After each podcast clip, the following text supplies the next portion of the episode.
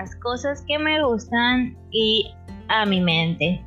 Esto se llama Mentes Medio Llenas.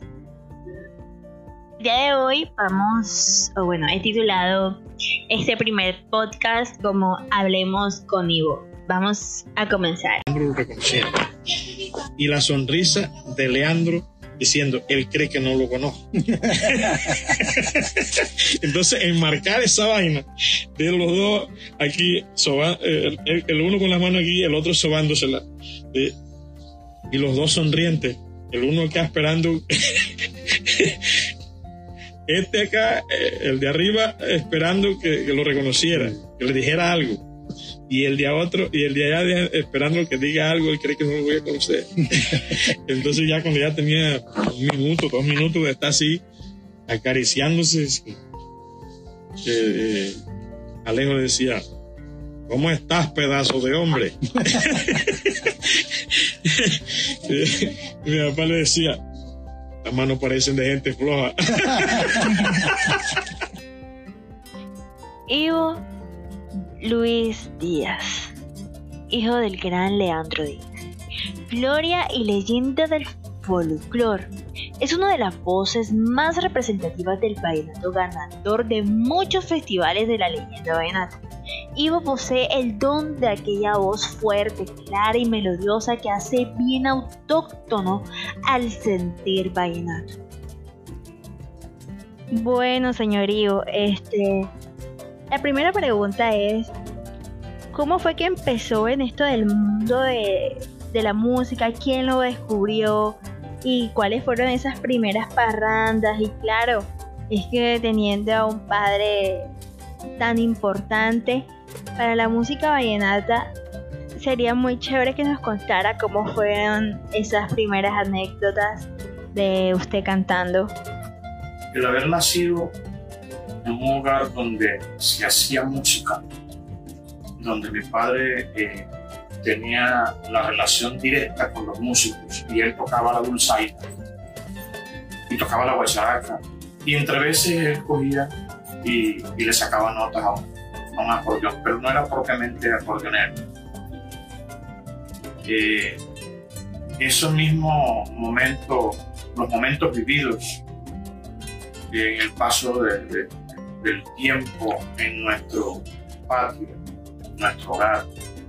Fueron muchos los amigos que llegaron al padre, fueron muchos los músicos que, que le regalaron tanto cariño al papá. Que cuando vine a darme cuenta, yo estaba prácticamente viviendo dentro de la música, porque era fácil que me durmiera oyendo un acordeón como era fácil que me despertara el sonido de una guitarra. Que siempre eh, los amigos de mi padre iban a visitar o lo iban a buscar para dar una serenata, para acompañar de una serenata, o simplemente ellos venían a darle una serenata. Y terminaba eso en una parranda de dos o tres días, que no era, o sea, era lo usual, que parrandearan dos o tres días, normal. Y así desfilaba mucha gente, así conocí eh, a casi todos los populares de esa época, a Luis Enrique Martínez, a Colacho Rosa, a Diego Emiliano Zuleta, el de la Gota Fría, a Lorenzo Morales, eh, conocí a Escadona, a Emilianito, a, Poncho, a Jorge Oñati, a tantos y tantos que transcurrieron eh, por, el patio de, la casa, que transitaron por allá. Y, fue así cuando desde niño eh, mi papá eh, a veces ensayaba con las guitarras, se ponían a ensayar y terminaban haciendo eso.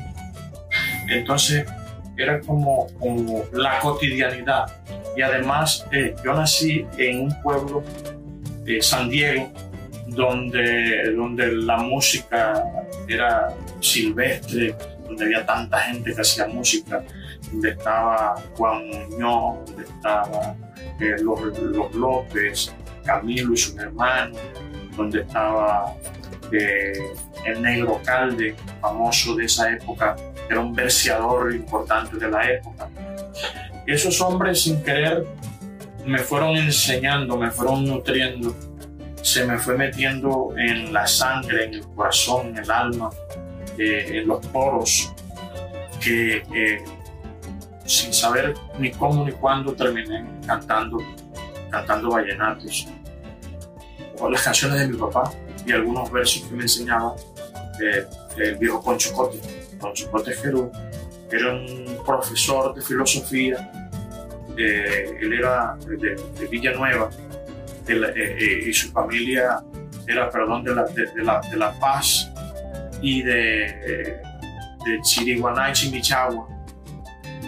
Y Poncho Cotes era manaurero, era villanuevero, era pacífico, bueno, era de muchas regiones. Poncho Cotes, él me enseñó a, hacer mis primeros versos y era, era muy afectuoso con mi padre, eh, se iba los viernes para San Diego con los amigos a partir.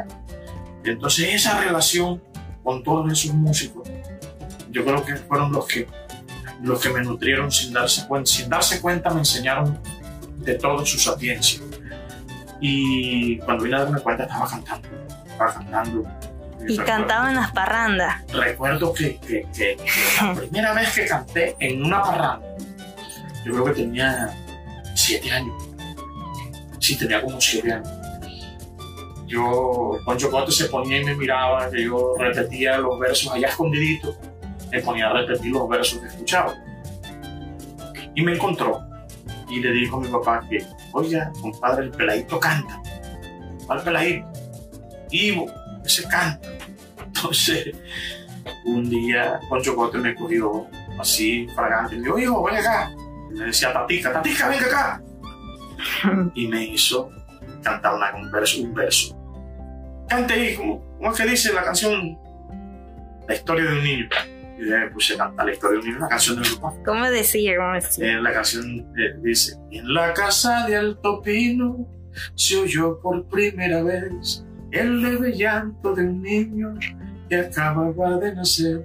Ese niñito nació para aumentar la familia la casa de Alto Pino se oyó por primera vez el leve llanto de un niño que acababa de nacer.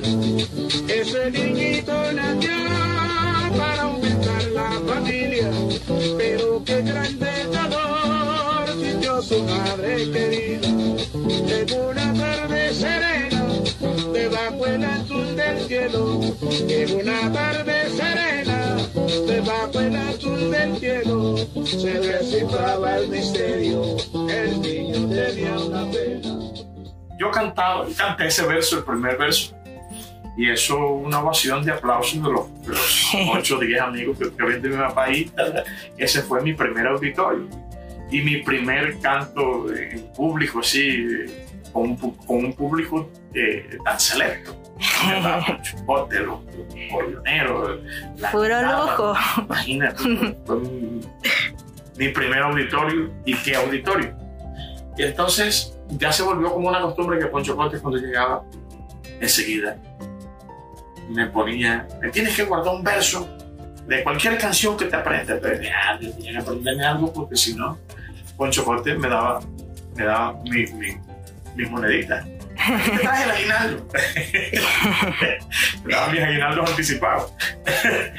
Entonces yo me aprendía los versitos. Pero paradójicamente, cuando ya tengo 11 años, 11, que cantaba, pues me organizaban en las semanas culturales en los colegios, que eran muy distintas antes, eran muy dedicadas eh, eh, a la literatura, a la declamación, a la poesía, eran muy, pero muy, muy, muy académicas, dedicadas a, lo, a, lo, meramente académico.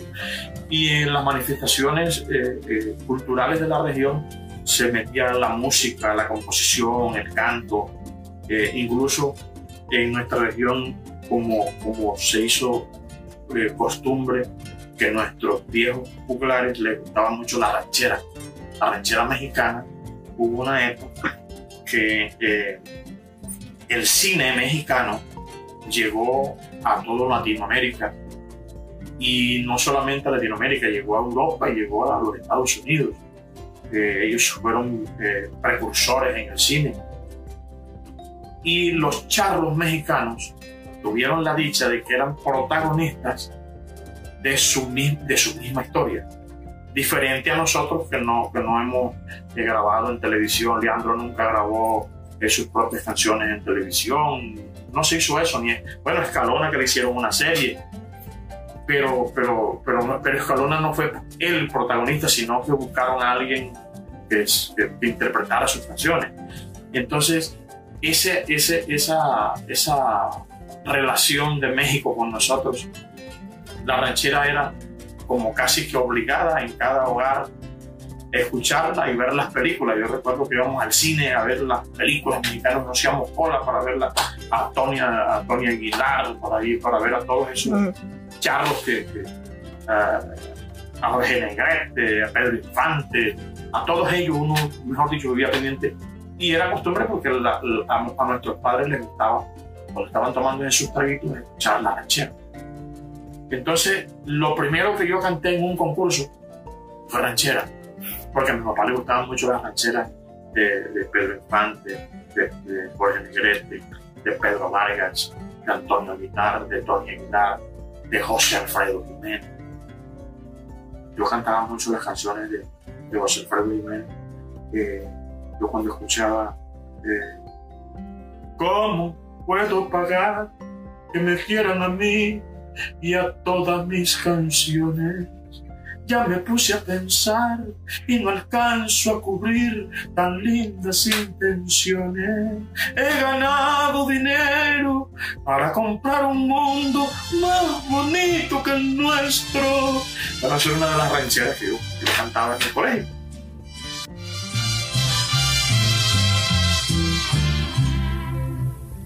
¿Cómo puedo pagar que me quieran a mí por todas mis canciones? Ya me puse a pensar y no alcanzo a cubrir tan lindas intenciones. He ganado dinero para comprar un mundo más bonito que el nuestro. Pero todo aviento porque quiero morirme como muere mi pueblo. El último trago, en enorme distancia, Serenata sin luna. eh, no, cantidad de rancheras que cantábamos.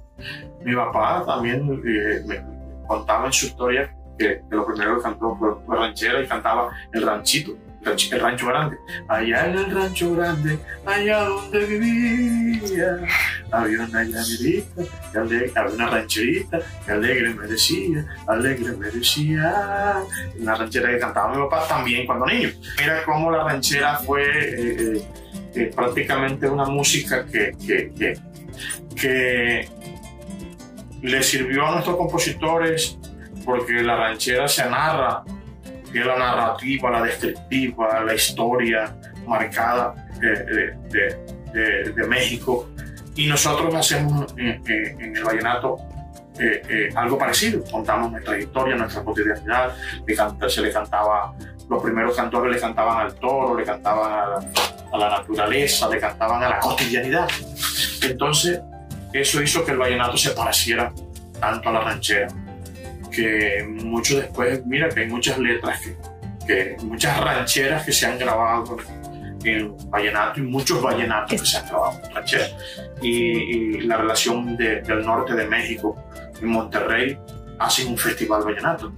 ¿sí? Yo he ido a Monterrey al festival vallenato y allá le rinden culto a nuestra música como si fuera, como si fuera de ellos. O sea, allá hay un vallenato que lógico es un vallenato más lento, más romántico. Ahora es que está entrando pues el vallenato tradicional, pero a ellos les gustan mucho las historias nuestras, esas, esas canciones de Escalona que narraban, iban de pueblo en pueblo, que contaban historias. pues, y sobre todo, yo creo que fue eso. Los cole- el colegio me marcó. Terminé eh, eh, eh, concursando eh, como cantante, como compositor, eh, como intérprete. Y yo creo que todas esas situaciones que nos generaban eh, eh, el, el- en el aula fueron muy importantes para nuestra formación musical, además de tener en, en nuestra casa eh, a todos esos hombres que llegaban, me enseñaban sin darse cuenta y yo lo aprendía como por osmosis. Bueno, señor Ivo, eso que usted nos cuenta es algo tan importante impresionante, puesto que todo eso le ha servido a usted para, para poder haber ganado tantos premios en el Festival Vallenato y además ser alguien tan importante para nuestro folclore. Creo que eso, el mismo Dios me, me- me buscó ese cauce y yo me quedé haciendo vallenato tradicional. Yo no cogí ese vallenato comercial, a ese espectáculo, a ese, ese, que, se, que, se, que se ha ido desviando un poco de, de- la realidad de- de- del campesino, porque eh, el vallenato era eso, el vallenato era la expresión campesina, la expresión que, que, le cantaba a, a la gallina, al toro, ¿sí? a las flores, a la salida del sol, a la lluvia, ¿sí? a la cotidianidad. Eh, eh, eso fue el canto inicial de nuestro campesino, eh, que para arriar el ganado eh, se ponían a cantar y, y de ahí nacieron los cantos de vaquería, que se cantaban, no, no se, can- se le cantaba al animal, no era porque, porque ese era el auditorio, no, esa era la forma de cautivar al animal para que siguiera una ruta. Y se, eh, eh, se hizo tan popular el canto de vaquería que terminaron ahí los decimeros, de ahí nacieron los decimeros, que, eh, eh, que después dan origen a, a la composición, a los compositores. Porque antes el, el- el- músico eh, que prevalecía sí, en, en nuestra música, en el vallenato, o en la música de la provincia, música provinciana o música de acordeón, era precisamente el acordeonero. Porque antes no tenía acompañante, no tenían el cajero y el guacharajero. El acordeonero tocaba solo, se acompañaba solo, cantaba y hacía versos y contaba historias, ¿sí? se inventaba cosas, ¿sí? Eh, contaba, contaba historias de pueblo en pueblo. Canta, Leandro, canta, cántale a tu pueblo. Nació una mañana serena, cuando la brisa de la primavera estaba por llegar. Dicen que una viejita lloraba de penas, tan sola y triste porque una condena él tenía que llevar, pero tal vez no imaginó la vieja. Bueno, señor Ivo, usted se ganó su primera canción inédita en 1993, pero lo más curioso es que esta canción usted se la escribió a su padre. A mí me gustaría que usted primero nos contara un poquito cómo fue esa experiencia y cómo la escribió, cuándo fue la primera vez que usted la cantó y qué le dijo su padre la primera vez que la escuchó. Dame tu alma, yo la hice para, para mi papá. Fue algo emocionante. Eh, yo, ya yo había hecho a los 12 años, cuando cumplí los 12 años, poquito después de mi cumpleaños, hubo una parranda en la casa. Y yo había hecho una canción para mi papá. Eh, un merenguito, de esos primeros versitos que uno hace. Ay, mi nombre es Ivo Luis, mi apellido Díaz Ramos. Este merengue al cantarlo es la alegría para mí. Porque la vida es así, al cantar nos alegramos. Solo tengo 12 años y compuse esta canción, inspirada con amor, dedicada para Leandro.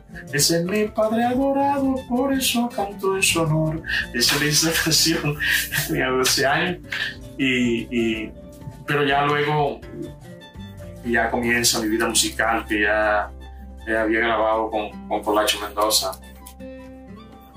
A Colacho también le hice una canción. Eh, hice para mi papá una canción homenaje. Ya le habían hecho muchas canciones a mi papá.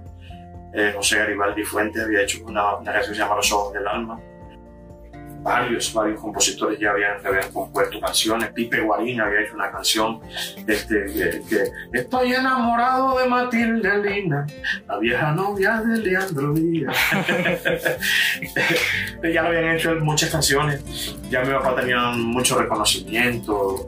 Ya la gente ya, ya le decía maestro. Ya se había ganado pues ese, ese, ese título de maestro, ese respeto de, la gente por, por la forma de expresión de, de mi papá, que era un hombre de, un, lenguaje muy, muy, muy puro, de una expresión eh, bien, bien, bien marcada en, lo poético, en lo descriptivo, en su narrativa, eh, en esa vivencia que él, que él transmitía, esa humanidad que mi padre transmitía. Entonces, eso, eh, ese fervor, ese amor de la gente por mi papá, me llevó, bueno, yo tengo que, plasmar esto, esta vivencia de mi padre en una canción. Y hice esa canción, Dame tu alma. Con ella me gané el Festival Vallenato ese año. Presenté, recuerdo que presenté el festival, siete canciones. Yo cantaba siete canciones de varios autores. Y metí la mía también, igualita la mía, hacerle el homenaje a mi papá. Y mira que eh, terminé ganando ese año el primer puesto, el primero y el segundo puesto. El segundo puesto lo gané con una puya. Y fueron tres canciones que interpreté en la final, o sea, cosa que nunca se había dado eh, en el concurso. Que un solo, un mismo intérprete cantara tres canciones en una final. Y yo subía a la final tres canciones de las cinco finalistas, yo cantaba tres. Eso fue algo pues, que también eh, eh, hay que resaltarlo. Y hice esa canción para mi papá y ganamos con ella. Cuentan de que él nació una mañana serena, cuando la brisa de la primavera estaba por llegar. Dicen que una viejita lloraba de pena, tan sola y triste porque una condena él tenía que llevar, pero tal vez no imaginó la vieja cuán fuerte era su muchacho que soportó en la vida la miseria. Tan solo como un canto se fue vagando cual nube viajera, atado siempre a una eterna cadena, terrible oscuridad. Pero nacieron bajo su ceguera rosas y lirios, lindas azucenas, verano, brisa y mar. Se convirtió entonces la nube negra en una lluvia de amor y el poeta le decían al cantar, canta, canta, Leandro, noble barranquero, que tú irás dejando glorias a tu pueblo. Canta, canta, viejo, viejo, canta, canta, cántale a tu pueblo, canta con el alma. Así. Señor, y una pregunta, ¿y, y qué, qué fue lo que le dijo después que usted salió del concurso? La primera vez que yo canto esa canción, estábamos en una parranda, precisamente con Colacho Mendoza y con unos amigos. Y yo dije, no, voy a cantar esta canción. Le dije a Colacho, Colacho, dame esta melodía. Colacho pone la melodía. Y yo canté esa canción. Mi papá, cuando yo quise terminar la canción, ya, ya las lágrimas, yo creo que ya llegaban quizás, quizás al pecho porque, porque mi padre estaba, estaba, estaba llorando y, y cuando terminé la canción ya todos estábamos llorando. ya todos estábamos emocionados de la canción y fue de verdad que un momento sublime. Eso ocurrió aquí en Bailupá, ahí es donde la canté por primera vez. Ella todavía, yo creo que vivía, vivía en San Diego, sí vivíamos en San Diego todavía cuando, cuando yo compuse esa canción. Y, y, fue algo que marcó eh, un momento importante en mi vida. Primero por, por la forma como la recibió mi padre, cómo la recibieron los amigos y, y luego ya después como, como al año siguiente en el festival la, la presentamos o la presenté. Mi papá se sintió muy, muy, muy, muy agradado con esa canción cada vez que yo la cantaba. eh, se le notaba en su expresión la, la felicidad, porque eh, es una canción muy sentida. Hay un verso donde yo, le, donde yo, donde, eh, ajá, mi padre era un hombre ciego y, y- y muchos amigos siempre, y, y- y muchas personas siempre quisimos que Leandro eh, tuviera la dicha, siquiera un instante de mirar la luz del sol, pero no, él era ciego. Y entonces uno vivía como con esa esperanza, con esa... eh, y- y- y en alguna, y en algún, o, o alguna ocasión le alimentamos a él la, como esa curiosidad de por qué no intentábamos de que él viera. Pero eh, él nos decía, no, yo, yo no, yo no veo. Y si hicimos el intento, fuimos a, a la clínica Balaquer en Bogotá, fuimos a Medellín, se le hicieron muchos estudios. Hombre, déjenme quieto. Yo que ya, yo no necesito ver. Yo no necesito ver eh, eh, el mundo que ustedes ven, yo me lo imagino. Y, y de verdad que esa capacidad de Leandro para imaginarse las cosas y para decirlas tal y cual como si las estuviera viendo, era impresionante hablar de, de las estaciones, del verano, de escribir las hojas secas, de escribir hablar del sol, de la luna, de, de- de los colores. O sea, era impresionante lo que Leandro Díaz hacía, esa mente prodigiosa que le permitía eh, captar cosas, grabar fechas, momentos. Mi papá un hombre fácil para repetir eh, eh, vivencias de, de- de años, de años, y daba fechas. Y mi papá era muy, muy ubicado en el tiempo. Él cantaba por lo menos, vengo a decirles compañeros míos, llegó el verano, llegó el verano. O sea, la forma de, de- cómo contar una historia, ahí mismo lo marcaba.